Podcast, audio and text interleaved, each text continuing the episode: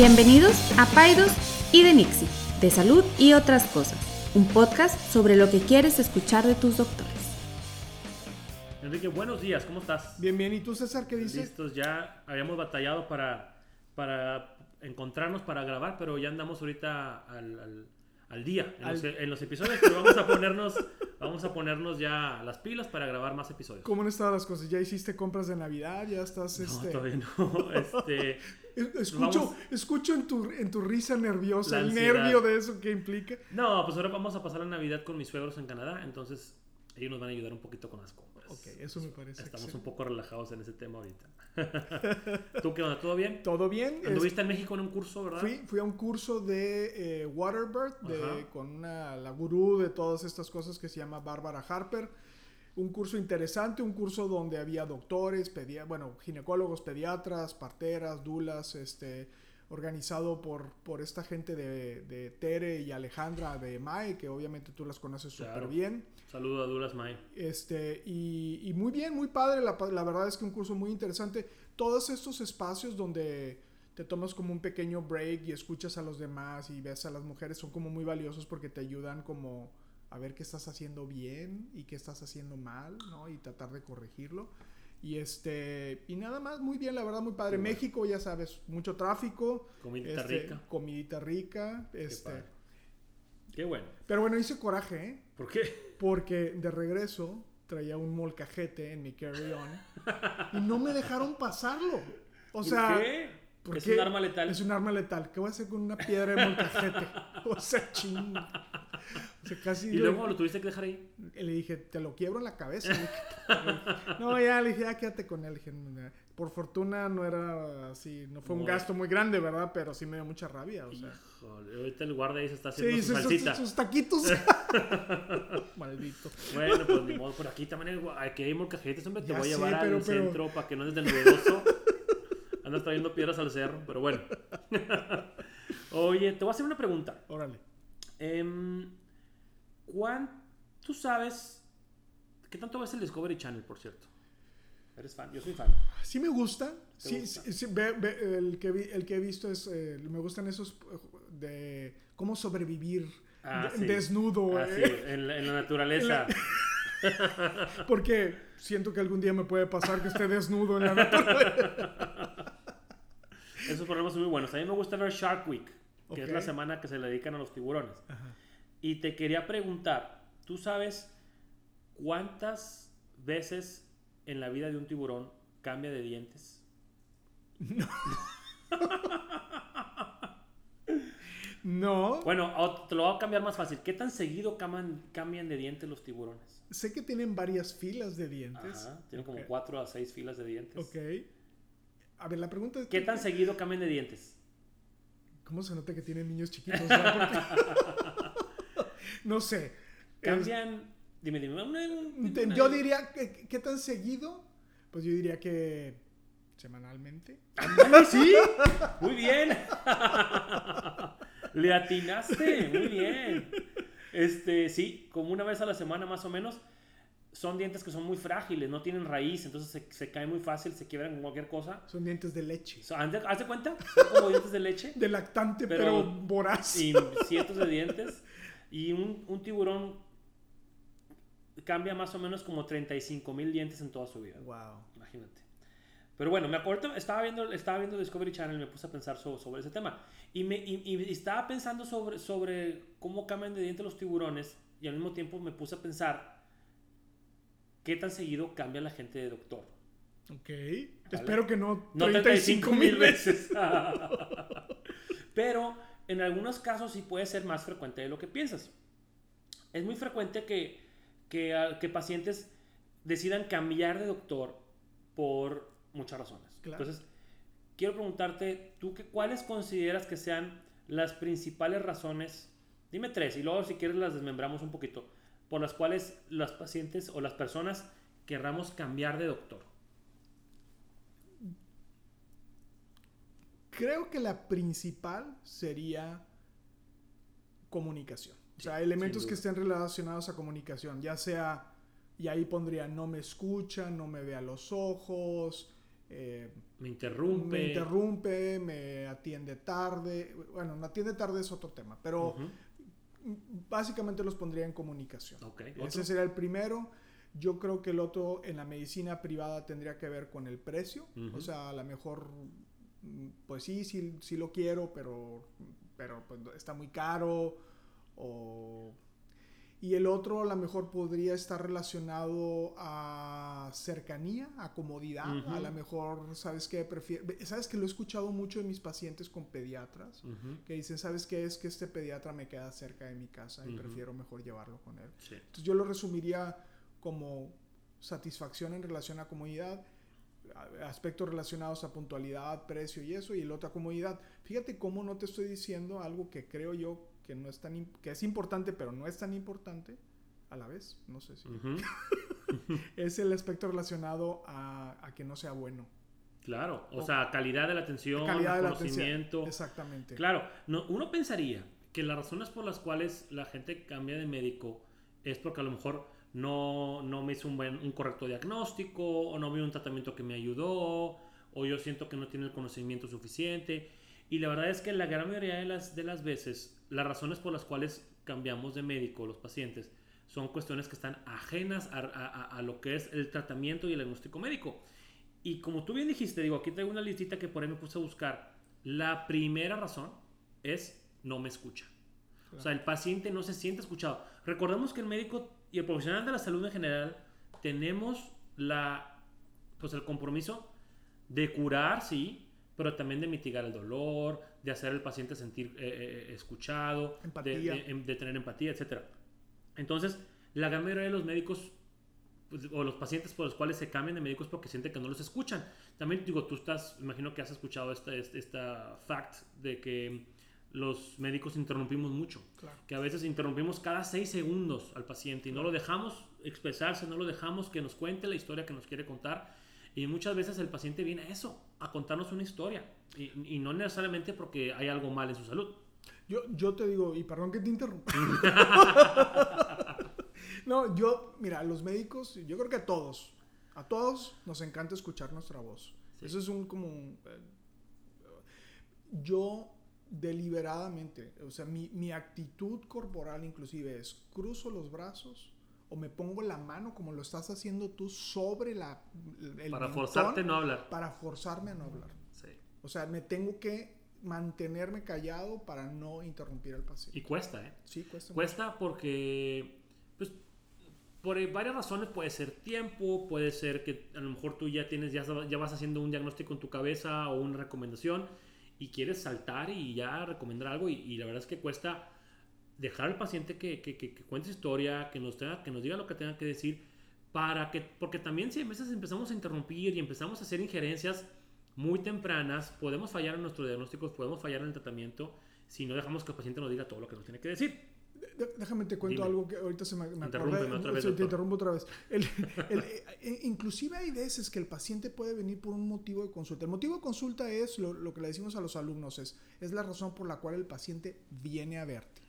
Y puede ser que tú identifiques algo que inclusive puede ser más grave que el motivo de consulta. O sea, ella puede venir, no sé, por dolor menstrual y es más grave que estoy identificando un quiste, de ovario que no tiene ninguna relación con el dolor menstrual. Entonces yo me enfoco en lo, en lo grave que es para mí y no en su motivo de consulta. Y el paciente sale insatisfecho porque ella sale de aquí y dice, pues venía por algo y no me lo curó y ahora me encontró otra cosa que ni siquiera me duele, entonces pues qué rollo con eso, ¿no? Entonces, pero sí, sí, eso es importante. Y fíjate que em, ahorita vamos a platicar también porque mira, hay, son, dos cosas diferentes, las razones por las cuales los pacientes se cambian de médico y las razones que tú y yo me gustaría que les recomendáramos de cuándo cambiarse de médico.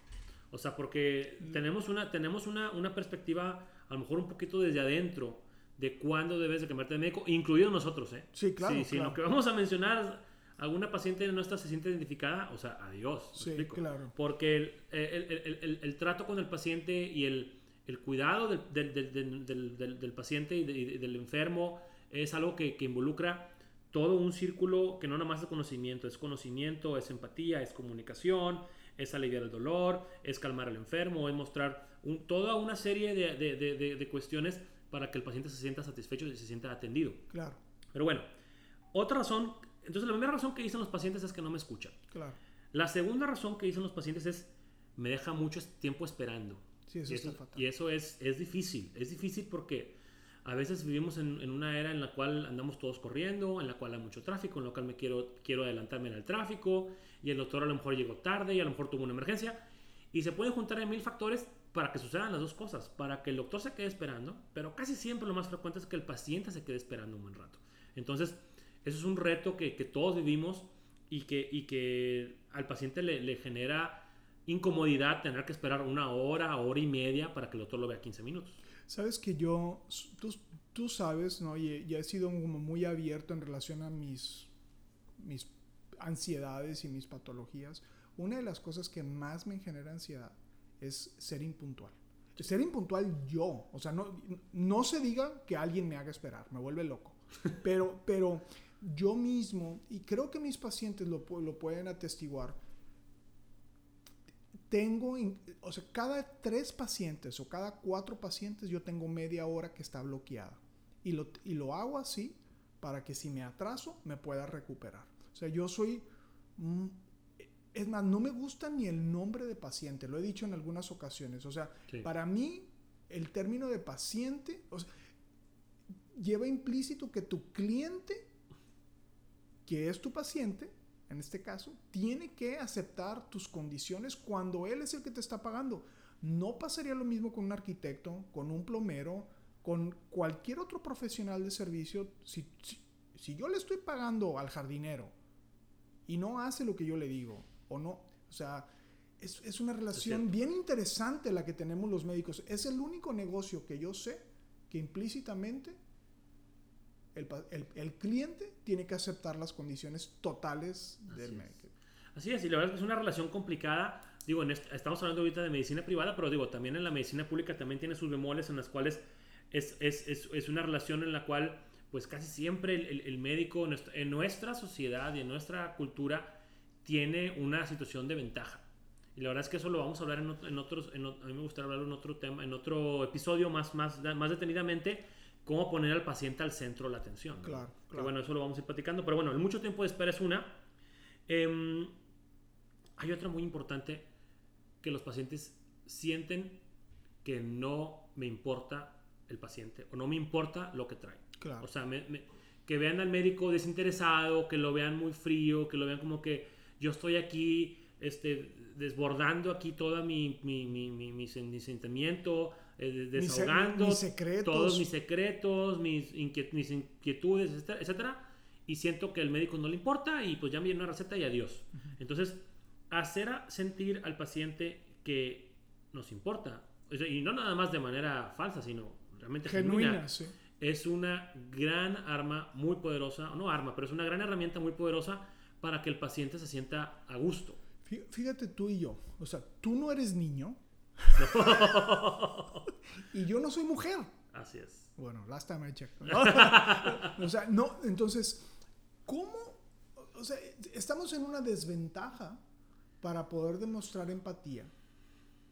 Porque, ¿cómo le digo? ¿Cómo le, y tú tienes, tú, tú tienes una doble chamba. Porque tú tienes que hacer sentir al niño que, que está sintiendo lo que él siente o que, Ujú. o que estás, no sé si la palabra, si tienes empatía por lo Ujú. que está viviendo.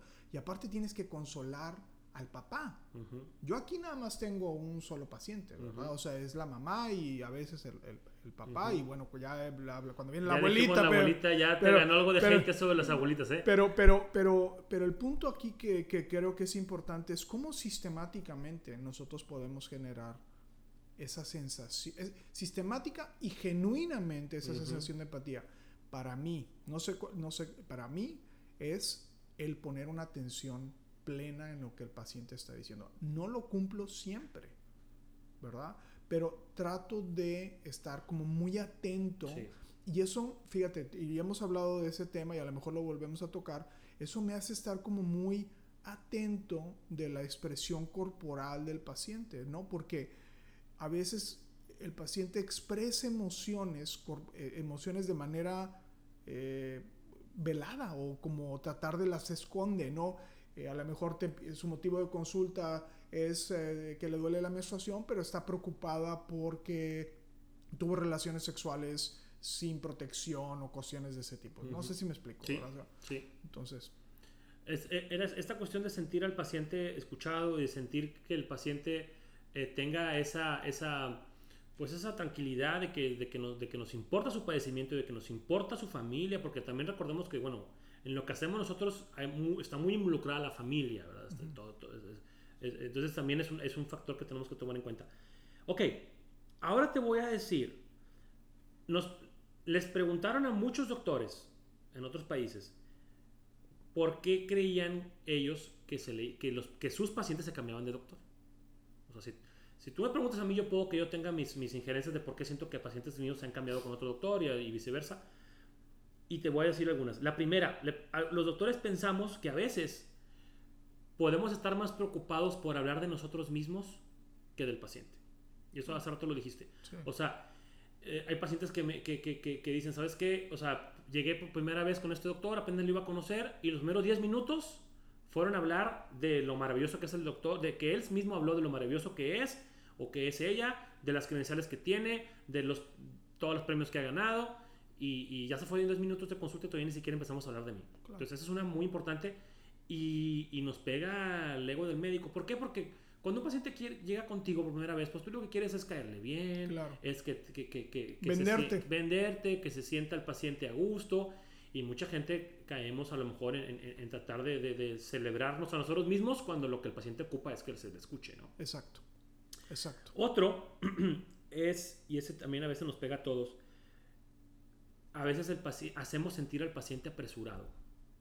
Y esa, es, esa es difícil ¿Por qué? Porque me ha pasado, ¿verdad? O sea, está. El paciente de por sí ya se esperó 40 minutos o 45 minutos. Eh, hay otros tres o cuatro pacientes sentados afuera. Uno llegó sin cita porque le urgía. Tú ya habías empezado tarde porque tuviste un procedimiento. Y es difícil, o sea, realmente hacer un respiro y no hacer sentir al paciente apresurado. Porque el paciente que se siente, oye, esperé 15 minutos, esperé, no sé, media hora me correteas y ya me quieres despachar en 10 minutos, la verdad es que yo tampoco regresaba con ese doctor. Fíjate que yo cometo mucho ese pecado. Como tengo la ansiedad del tiempo, o sea, yo... De ir a tiempo. De ir a tiempo, hay pacientes que los veo muy rápido. O sea, yo veo lo que es importante para la consulta, pero a lo mejor no veo lo que, el paciente, lo que es importante para el paciente. O sea, sí soy puntual para la entrada, pero también para la salida. Entonces, eso me ha generado que pacientes se sientan que no los escucho. Sí. Mira, esto es, un arma de doble filo porque ahí tú estás, digo, no, que lo hagamos todos los días, pero si, si tú de repente tienes esa, ese, como que esa dinámica de que pues, soy puntual para la entrada y también para la salida, pues a lo mejor el paciente que en ese momento tenía más que decir, a lo mejor va a decir, híjole, me quedé con ganas de, de tocar ese tema, de tocar algún tema. Pero el paciente que está esperando afuera va a decir, qué maravilla, me pasaron a tiempo. Entonces, mira, ¿cómo balancear eso? Fíjate, yo sé que nos queda poquito tiempo, pero ayer veníamos Jessica y yo hablando de una situación que hubo específicamente contigo. Y esto te va, fíjate, fíjate esto como... Sí, ayer me eh, estaban ariendo las orejas. Ahí va, ahí va, ahí va. Una paciente que nosotros te mandamos fue contigo y con alguien más. Y se quedó contigo. La primer consulta con la que fue, que no fuiste tú, fue otro pediatra, que ahí sí no voy a decir quién es, su pregunta fue abierta. O sea, le dijo, dime qué dudas tienes. O sea, estamos hablando de una consulta prenatal, que van, que van a hacer su bebé. Entonces, pues ellos no le hicieron muchas preguntas. O sea, y entonces la consulta terminó con muchas dudas. Ellas fueron contigo, ellos fueron contigo y tú les diste un speech. Sí. O sea, tú tenías preparado como, vamos a decir, como una clase. Sí.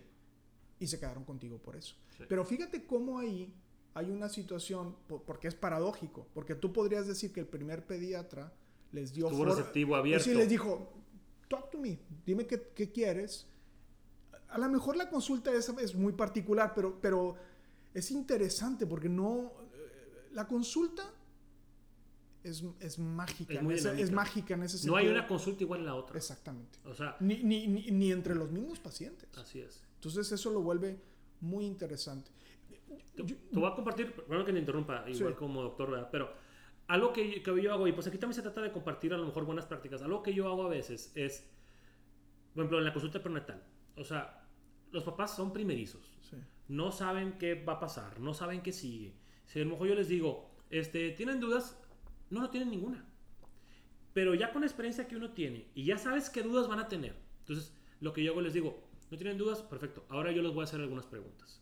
Y yo les empiezo a contestar las dudas que sé que van a tener. Claro. Y eso les genera a ellos mucha tranquilidad, lo agradecen mucho de que, ¿sabes qué, doctor? No había pensado en eso, pero tienes toda la razón. Entonces, a veces adelantarte un poquito. Y eso me lleva al siguiente punto, que hay que, también, hay que tener cuidado. Los doctores a veces se nos cambian los, los pacientes de médico porque ya tenemos, apenas entra el paciente y ya decidimos qué vamos a hacer con ese paciente. Sí, claro. O sea, ya tenemos una decisión tomada de qué plan va a hacer, qué se va a tomar, cómo lo va a hacer, y el paciente apenas va entrando por la puerta. Entonces, estamos pecando de no involucrar al paciente en su plan de acción Y a los familiares y a los familiares. también. Bueno, nos queda poco tiempo, César. Y este tema es, in- Es largo. realmente inagotable. Pero yo diría, o sea, ¿qué, qué consejos? O sea, ¿qué, ¿qué podemos decirle al paciente para que mejore su relación médico-paciente? Sí. O sea, ya. Yo quisiera resaltar que si te fijas, la gran mayoría de los pacientes escogen a sus doctores no por cuestiones De credenciales, de cre- duras que yo no quisiera que se acabara este, este Sí. tema sin decir es como comprar un coche de carreras por el color Así es. o sea no hay- o sea tú quieres saber si tu pediatra está certificado sabe intubar un bebé quieres saber si tu ginecólogo sabe hacer una cesárea o una histerectomía cuántas son las que ha hecho cuántas se le han complicado los, los pacientes y lo hemos dicho no les no es que no les interesa sino que nunca lo preguntan Así es. Sí, porque no, no, lo, no lo tienen dentro del radar de cosas a lo mejor que son importantes a la hora de buscar un doctor. Porque a la hora de que buscamos un doctor queremos sentir empatía, queremos sentir esa, esa calidez, queremos sentir ese trato, que es muy importante y acaba siendo un factor súper fuerte para quedarte con un médico, pero también no podemos dejar a un lado la cuestión de credenciales y de entrenamiento y de yo, conocimiento. yo, etcétera. yo creo que los pacientes debemos de hacer un research o una investigación. A mí me ha tocado, y esto es cierto, ¿eh? gente que no tiene cédula profesional o no tiene el consejo de ginecología, que sea bueno o malo, ese es, ese es otro tema, pero si no tienes el mínimo estándar, y te estoy hablando de gente que está aquí en el Zambrano, que no tiene el consejo, o sea, es, no tienes el mínimo estándar, no deberías ni siquiera estar aquí. Así es. ¿no? La verdad es que es un tema que a veces los- eh, nos, nos gusta tocar para que los pacientes sepan, para que los pacientes y las personas que nos escuchan pues tengan un poquito más de, de- de perspectiva de todo lo que hay que buscar en un médico. Pero regresándonos un poquito al tema y a, ir cerrando, em, ¿qué podemos aconsejar a los pacientes que se quieren cambiar de médico? Eso es lo que, eso es lo que yo les- les quisiera decir. Primero, pues bueno, ya detectamos algunas, algunas posibles razones eh, que no me escucha, que siento que no le importa lo que me está diciendo, me hace esperar mucho, eh, ya decidí un tratamiento y yo todavía ni llego, no me involucra en el tratamiento, no involucra a mi familia. Todas esas, todas esas son razones muy válidas para cambiarte de médico. Pero yo les, yo les diría que yo me esperaría que fuera algo repetitivo. O sea, que fuera algo que, ¿sabes que Llevan dos, tres veces que voy y ha sido lo mismo. Porque a veces el paciente es muy exigente y muy demandante. Y a la primera que una de esas cosas suceda, ya a lo mejor quiere cambiarse de médico. Y a lo mejor fue un día especial, fue un día donde hubo muchas emergencias, fue un día donde a lo mejor el, el doctor tuvo, por ejemplo, yo hoy, hoy tuve un parto a las 3 de la mañana, o sea, desde, llevo despierto desde la 1 de la mañana. A lo mejor no estoy en mis, al 100. No sé. Entonces, esperar a que a lo mejor sea una cuestión que ya van varias veces o que se vio claramente, sin duda, una falta de interés de ese médico, bueno, ahí a lo mejor vale la pena buscar a alguien más. Y ojo, y también aclarar, no es lo mismo cambiarte de médico que pedir una segunda opinión. Exacto. Porque también no, no hay que confundirnos. A veces es común un diagnóstico difícil, un diagnóstico duro, un diagnóstico que no gusta o un tratamiento que no está funcionando. Yo, yo soy de la postura que el paciente tiene todo el derecho de buscar una segunda opinión. Y no es igual cambiarse de médico. Déjame te hago esta pregunta. ¿Tú tienes un sistema de retroalimentación de tus pacientes? No, Ok. la verdad no. Ok. Yo, Digo, son muy, mis pacientes son muy abiertos y me dicen cosas, pero no, un sistema. eh, Es que mira, te voy a decir porque yo tengo. No funcionan. Sí. pero lo tienes. No funcionan, pero lo tengo y, y- y lo pago. El punto es que yo creo, yo no me esperaría que se repitiera. Claro. Yo diría, ¿sabes qué? No me gustó esto. Eh, Los mexicanos, los, o sea, los mexicanos somos muy, andamos entre las ramas. Es, no me gustó. O sabes que me atendiste muy rápido. Yo creo que deberíamos de pugnar. O sea, para mí, lo más importante es que el paciente me diga, oye Enrique, ¿sabes qué? Me atendiste muy rápido. Porque es la única manera Sí. de que podemos mejorar. Es difícil. Eso se genera con la confianza. Sí, Un sé. paciente que te ha visto una o dos veces va a ser difícil que te diga eso. Por ejemplo, te voy a hacer, una- te voy a hacer un ejemplo. ¿Cuántos pacientes no llegan, a lo mejor de tu edad o de la mía, hablándonos de usted? Sí, sí, sí. Entonces, hay, ¿y cuántos pacientes no les tienes que decir, háblame de tú? Entonces, es una cuestión de que el paciente tiene un gran respeto al médico. Yo una- lo sé, Entonces, yo- pero está mal. está mal. Sí, soy O sea, mira, yo, yo, no a una, a varias pacientes les digo, tú eres la jefa. Tú eres la jefa. Sí, claro. O sea, el, el, el, y yo sé que hay doctores que no están de acuerdo con lo que estoy diciendo ahorita, pero para mí ser doctor es lo mismo que ser arquitecto, que ser plomero, que ser Somos un cualquier otro. prestador de servicios. Nada más. Así Entonces, ¿cómo puedo mejorar yo? Que me digas las cosas. Claro. Ahora, déjame te digo también en todo, yo también tengo mi autonomía. Y si tú me dices algo que no estoy de acuerdo, pues, pues ve, búscate otro doctor que te atienda mejor. Claro. Pero, pero si no sé que a ti te molesta que yo te vea rápido, es más, seguramente tengo pacientes que dicen, qué chido que voy con Enrique porque me atiendo Me en tiempo rápido. y me despacha en cinco minutos. o sea, hay, hay clientes para todos, pero sí creo que debemos de desmitificar esta cuestión de los doctores como seres supremos. Somos cualquier otro servicio. Sí, es cierto. Es cierto, y, y tiene razón. Vale la pena que como prestador de servicios tengamos un sistema de retroalimentación, alguna encuestita, algún cuestionario de, de, de, de, retroalimentación, de, recomendaciones, etcétera. Pero bueno, se nos acaba el tiempo, entonces yo creo que es un tema que da para, para hablar mucho más, pero aquí el, el- el- el objetivo es que, el- que, los, que nos- las personas que nos escuchan conozcan un poquito cuáles son las razones más frecuentes de cambiarse de médico y pues bueno, que, que tomen una decisión informada, eh, no apresurada y también a la hora de cambiarse de médico, cómo escoger a alguien más, que Claro. eso pudiera ser otro episodio. Muy bien. Órale pues. César, pues muchas gracias. Gracias a este, ustedes. Oye, las, las- ¿dónde nos encuentran? Redes sociales, sí, vámonos, vámonos a las redes sociales. Por ahí nos pueden. Fíjate que me gustó mucho el tema de cómo decirle a tu jefe que estás embarazada, el tema de la, la cuestión laboral. Hizo toda una corriente ahí en Instagram, hubo muchos comentarios, estuvo padre la dinámica. eh, muchas pacientes empezaron a compartir sus experiencias. De hecho, todavía me compartieron hasta ya la semana pasada, que ya Ajá. fue otro episodio. Entonces, usen las redes sociales, usen el Instagram, arroba DRE Saldívar y arroba, guion bajo, eh, arroba pediatra guion bajo César Lucio en Instagram. Por ahí vamos a comunicarnos, por ahí nos han mandado temas y pues vamos a estarnos por ahí este, viendo. Bueno, César, pues muy- buen, buen, buena semana. Órale pues, buena semana, nos vemos. Gracias, bye. Ninguna opinión o consejo de nuestros anfitriones o invitados sustituye la valoración médica o representa a nuestra institución universitaria o de salud. Declaramos que no tenemos conflictos de interés. Hasta la próxima.